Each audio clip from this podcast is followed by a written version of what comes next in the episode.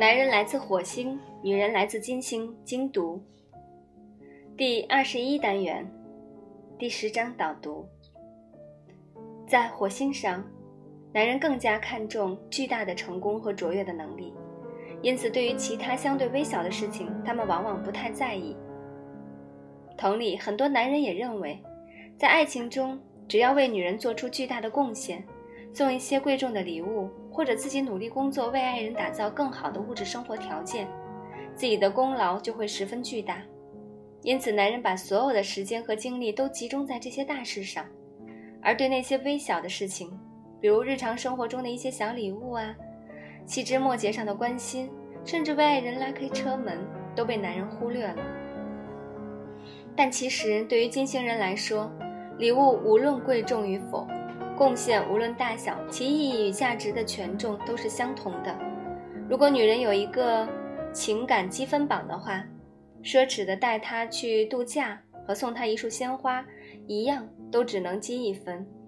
这也是暖男如此受到女性欢迎的原因，因为他们经常做一些暖心的小事儿，而大多数男人往往会把度假记三十分，认为送花这样的小事积分太慢。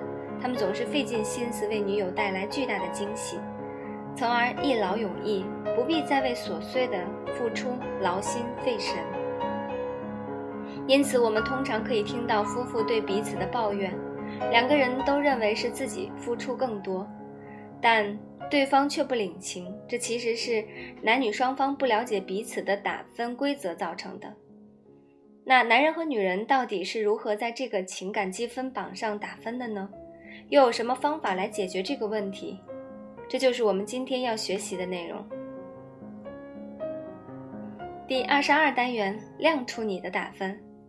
在火星，一个过分崇尚成功的星球，很多火星人为了获得成就，对惊天伟业的迷恋有时成了一种病态。他们很可能全身心投入工作，失去生活中的其他乐趣。而金星人与之不同。他们会从生活中任何细微的小事中汲取乐趣和能量，这对于男人来说其实是一种互补，更是一种幸运。拥有这种能力的女人，就像是治理男人过度追求成就的医师，而治愈他们的药方就在于，对男人为他们所做的任何事情，无论大小，都报以欣赏和赞许。这种感激就是男人的动力源泉。如果女人不懂这一点，不感激男人的贡献，也不表达自己内心的真实想法，就会任由怨恨在心里滋生，影响爱情关系。而男人没有得到相应的回报，也会变得烦躁不安，感到自己的付出对男人对女人来说无足轻重，也就没有再维系关系的欲望。很多爱情都止步于男人停止付出，其原因如下。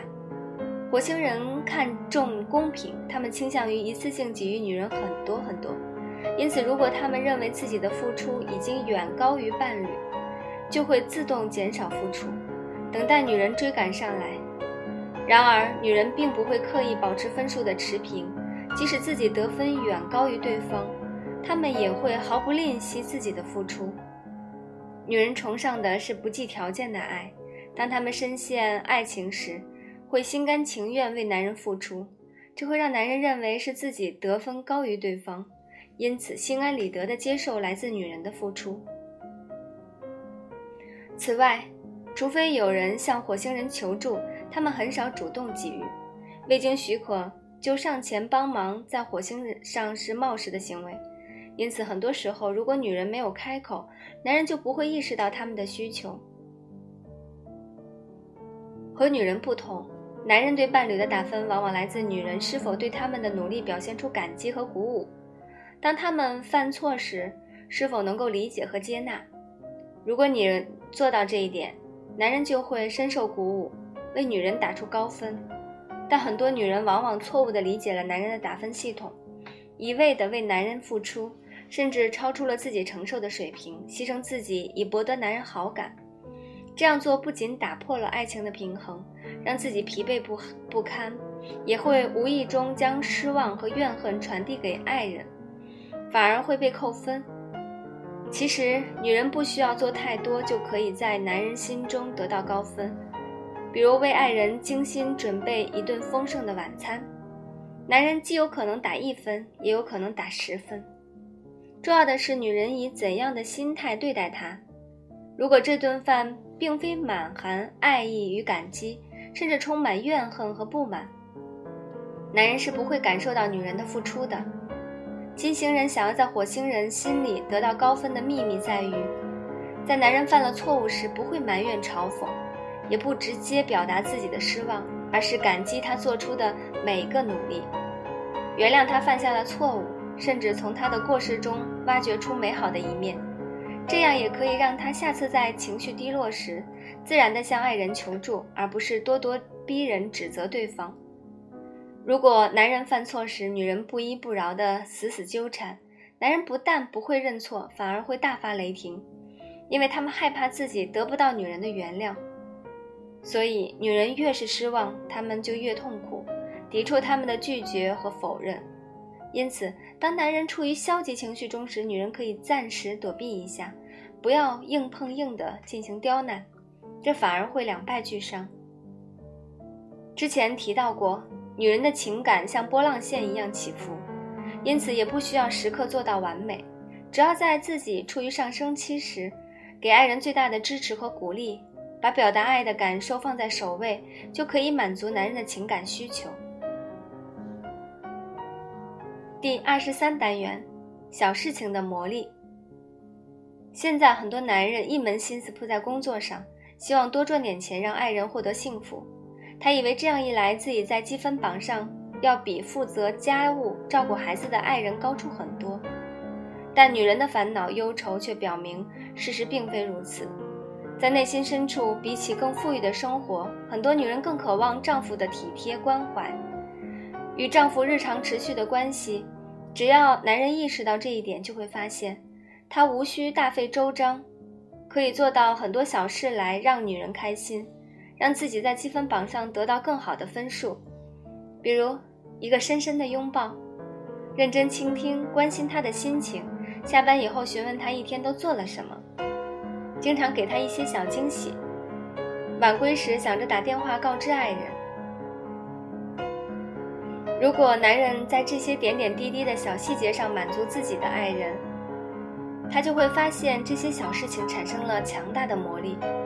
女人时刻感受到爱情的滋润，就会对男人充满感激，回报给他们同等甚至更多的信任和接纳，从而让男性更加自信，愿意为爱人付出更多，由此产生爱情的良性循环。女人需要知道的是。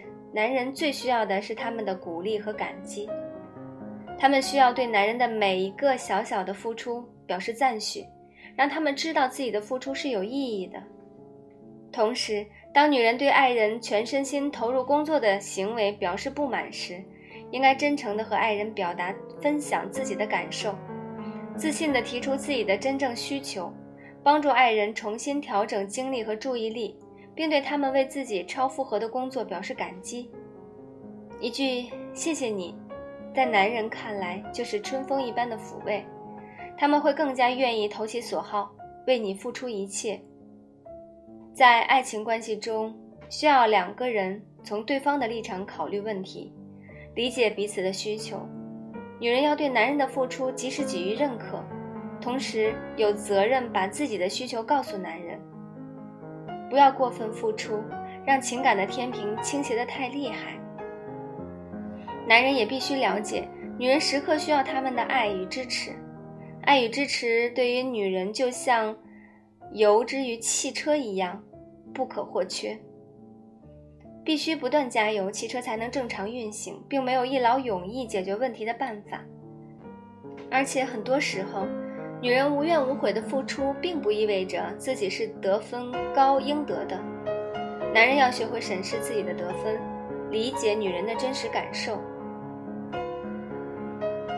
第二十四单元：如何沟通负面情绪之情书的力量。当负面情绪来袭，我们很少能控制住自己，原本和爱人之间的亲密、信任和爱意都瞬间消失。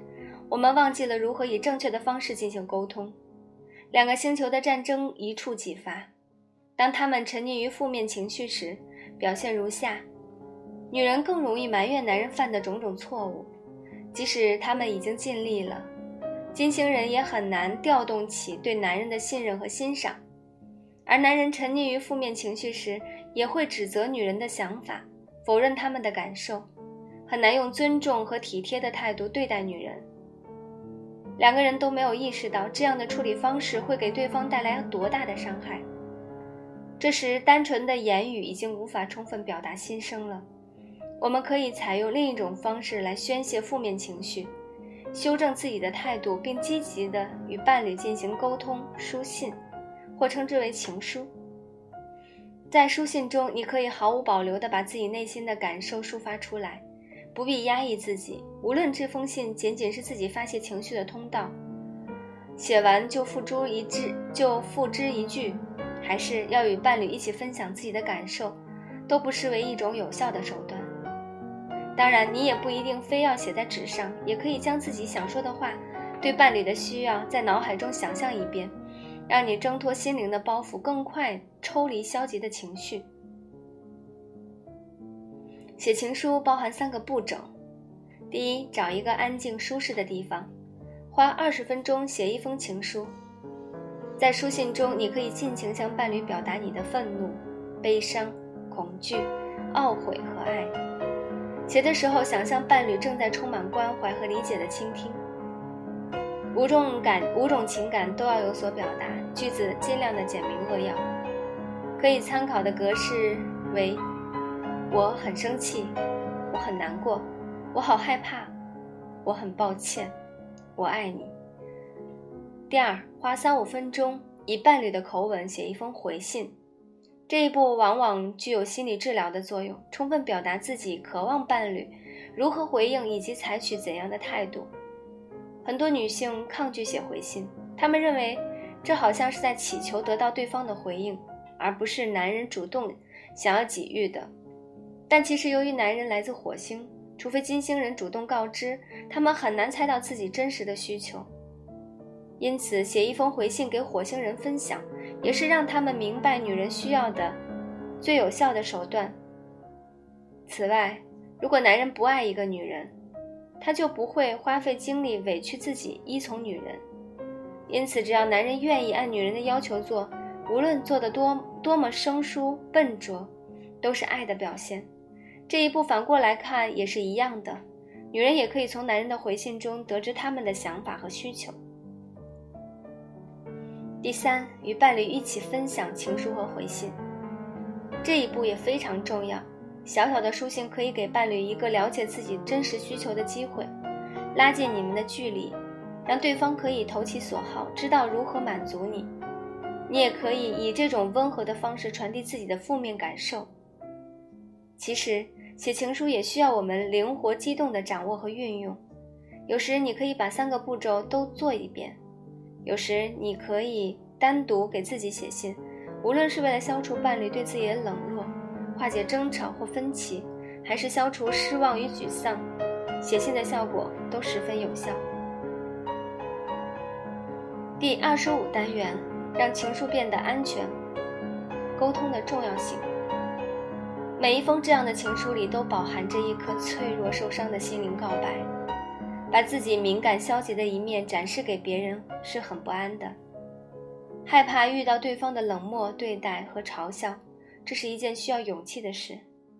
因此，我们要尊重写情书的人，体谅对方的不容易，这样你才有权利阅读情书。其实，写情书的方法不仅限于伴侣之间。只要你觉得心情郁闷惆怅，都可以拿出纸笔写出自己的感受。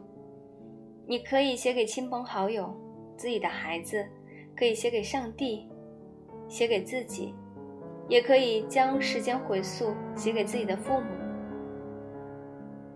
我们为什么要写情书？因为我们需要沟通，而情书是一个良好的沟通方式。沟通是解决一切问题的最好的方式。在爱情的，在爱情中更是如此。两个人要共度此生，不仅要有爱的激情，也要在出现不可避免的争执时，不断倾听对方的感受，相互理解和扶持。情感关系中最大的问题是，女人在倾诉消极情绪时，冒犯了男人，让男人感受不到女人的爱。因此，伴侣之间不断沟通、分享彼此的感受是无比重要的。虽然这样做的时候会带来某种程度的伤害，分享自己和容纳对方的负面情绪也不大容易，尤其是自己的成长中没有在父母身上找到过良好沟通的榜样。或者父母对你的养育方式不当，不允许你分享和表达自己的负面情绪时，等你长大后就不会容忍自己的负面情绪，更不要说抱持其他人的情绪了。不过，我们应该努力克服自己的恐惧，承认自己的不完美，包容他人的小瑕疵，勇于表达自己的真实感受。可以先从写情书的方式开始，袒露自己内心的感受。在生活中多实践情书技巧，快速提升自己的沟通能力。在此基础上，再去脱离书信，面对面的与爱人进行沟通。第二十六单元：自助的奥秘。我们的情感是复杂多变的，但很多人往往只会表达某一种单一的情绪，这其实是一种防御机制，可以阻止内心其他情感浮出水面。